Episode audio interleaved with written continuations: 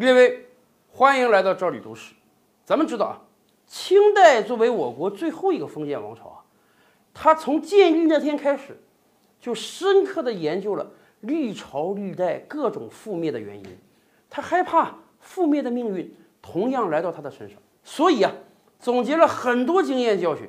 像我们以往谈到的，对皇子的培养上，根本不像电视剧写那样啊，各个后妃之间能勾心斗角。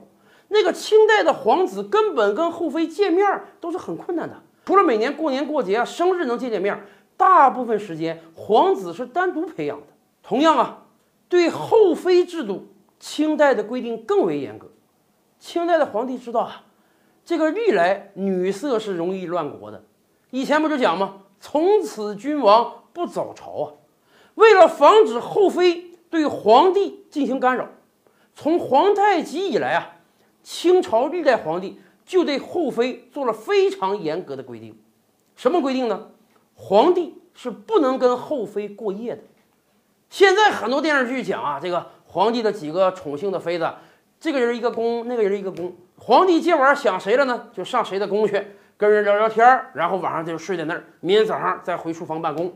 实际情况啊，完全不是这样的。清代皇帝自己是有一个卧室的。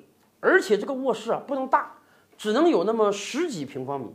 原因也很简单，清代皇帝认为啊，这个空间啊是会吸走人的能量的，所以晚上睡觉的地方一定不能大了，要小一点，人的阳气才能罩得住。清代皇帝每天晚上只在自己的卧室中睡觉啊，从来不去任何妃子的宫里去。那么他怎么跟妃子同床呢？很简单，这个很多历史也讲过啊。每天晚上大概吃完晚饭的时候。这个敬事房太监会把后妃的牌子拿给皇帝看。当然了，当天晚上来事的后妃牌子就不在这里了。皇帝看好谁呢，就翻谁的牌子。翻了牌子之后，皇帝就回卧室等着了。而且，皇帝在卧室里等着的时候是要盖着被子的，只不过要把双脚露在被子之外。等会儿我们会讲啊，这是有用的。接下来，敬事房太监会通知被翻了牌子的后妃。皇帝今天晚上要宠幸你，赶快沐浴更衣，而且沐浴更衣之后啊，是一丝不挂，什么都不能穿的。由敬事房的太监用一个大的披风，也有人说是这个被子，把这个后妃紧紧的包裹好，俩人抬着送到皇帝的卧室中去。然后太监到门口等着，后妃呢要从皇帝的双脚那块，因为双脚是裸露在外面的，爬进皇帝的被窝中去。讲到这儿，有人说：“哎，那是不是就是后妃今晚就在这儿过夜了呢？”不是的，为了防止皇帝太沉迷于女色，所以啊，清代就规定，敬事房的太监要在外面等着。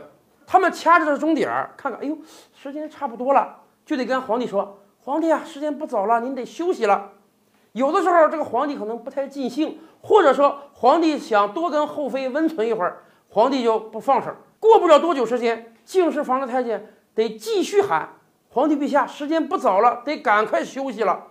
喊过两三次之后啊，太监就得进来，拿着被把后妃裹好，送回到宫中去，以保证皇帝本人啊，当天晚上能够自己休息，没有任何人干扰他，以保证皇帝明天能早点起来处理国家大事。而且这样操作啊，几乎就不给后妃能够干政的机会。